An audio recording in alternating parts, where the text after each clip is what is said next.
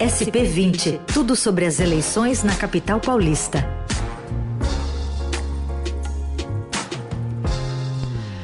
Com a Adriana Ferraz conosco, nossa companheira também das da marcha, né, da, da, da apuração ali da, do TSE ontem à noite na Rádio dos Melhores Ouvintes. Tudo bem, Adri? Bom dia.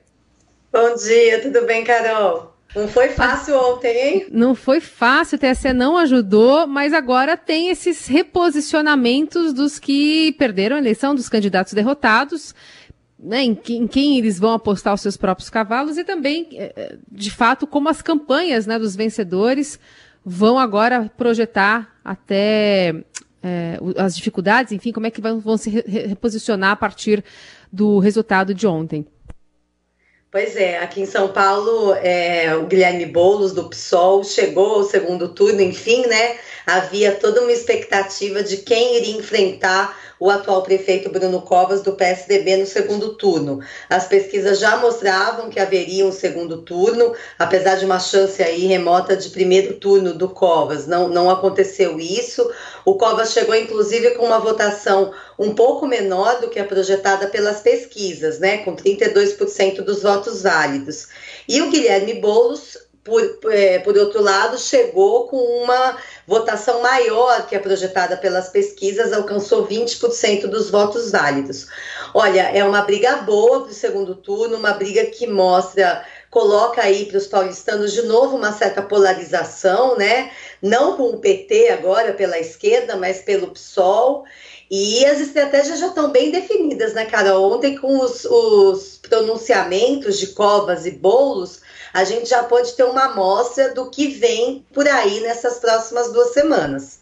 Agora, Adri, curioso que o Boulos, né, que é, ele fala muito da periferia e mora, né, inclusive no Campo Limpo, ele foi muito bem votado, o Estadão está mostrando o um mapa aí, é, foi muito bem votado em Pinheiros, Bela Vista, Perdizes, ele precisa avançar mais na periferia. Com o PT, será que ele consegue? Pode ajudá-lo? Bom dia, Heisen. Olha, acho que sim. Esse é o desafio dele agora, né? O Boulos parece que a gente até brinca, ele, ele conquistou aquela esquerda Vila Madalena, né? Que a gente sempre fala que existe em São Paulo é, uma classe mais alta, classe média, classe mais alta que é mais progressista, né? Tanto é que vira e mexe São Paulo elege um candidato de esquerda, né? O Haddad foi o último. Mas é, eu acho que além da periferia, certamente ele precisa crescer na periferia. O Covas foi bem na cidade inteira, né? É, ele precisa crescer também e precisa ter apoios pra, mais ao centro, sabe? Acho que se ele ficar só, só ali concentrado é, nos apoios de esquerda, certamente o Gilmar Tato, a expectativa hoje é se ele anuncia esse apoio né, ao Guilherme Boulos e como se dará esse apoio. Porque acho que o PT tem que entrar assim, com tudo nessa campanha, não adianta só falar volte Boulos no segundo turno, né? Precisa ajudar. É, o, o PSOL, ontem o Galhado, que é nosso repórter lá de política que acompanha o Boulos, estava dizendo que o PSOL não tem nada pronto de é, programa eleitoral, sabe? De material para segundo turno. Tinha uma equipe de TV muito reduzida, então acho que ele precisa também de apoio de estrutura. E ele vai ter que fazer esse sinal ao centro, acho. É, o Haddad, vamos lembrar seguiu uma trajetória parecida com a do Boulos em 2012, mas ele tinha muito apoio de partido de centro, né? Acho que essa é uma, uma boa diferença. E, e, pensando nisso também, como deve se posicionar nesse espectro político, né? A vitória é, do Boulos acaba empurrando um pouquinho mais o Bruno Covas para a direita, né? Aumentando um pouquinho a polarização. Se vencesse, por exemplo, o Márcio França, talvez isso não ia ficar tão explícito, né, Adri?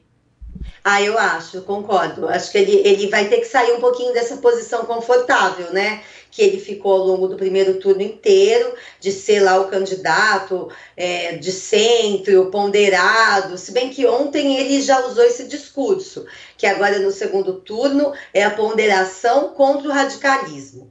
Então, acho que está muito claro aí as duas estratégias. O Covas vai querer colar no Boulos que ele é um radical, vai lembrar muito o passado dele no MTST, de ocupações em terrenos, inclusive em São Paulo, manifestações da cidade que chegavam a parar o trânsito, né, na época da aprovação do plano diretor. Em compensação, o Boulos vai tentar colar no Covas a imagem ali do João Dória, do nosso governador, vai lembrar o tempo inteiro que o Bruno Covas só chegou ao cargo porque o João Dória abandonou a prefeitura, que isso é uma prática tucana.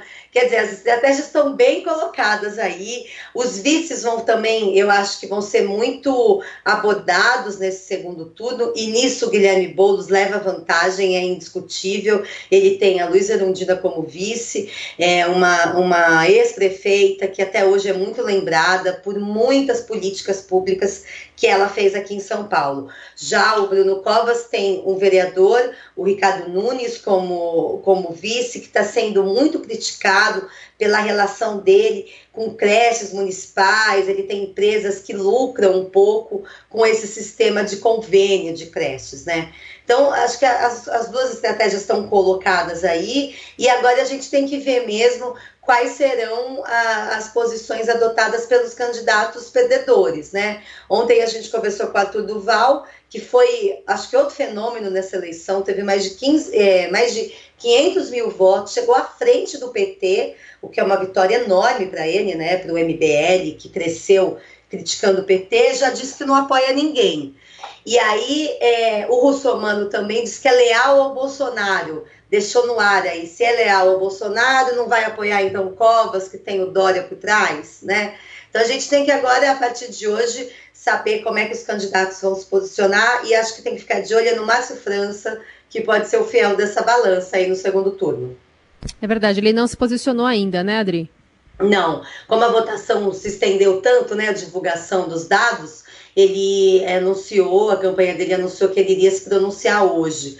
E o Márcio França, né, gente, pode ir para qualquer lado, né? Aliás, foi é, os analistas que nós ouvimos ontem, vocês também, acho que deixaram isso bem claro, que ele não foi bem nessa eleição, se esperava um crescimento maior do Márcio França, e, e, e muita gente atribui esse resultado negativo dele ao fato dele ter tentado pegar voto de todo mundo, né? Não quis brigar com os bolsonaristas, não quis brigar quem, com quem era é, de centro, de esquerda, ficou ali meio que sem identidade mas chegou a 13% dos votos, né? E esses votos agora vão ter que se dividir entre os dois.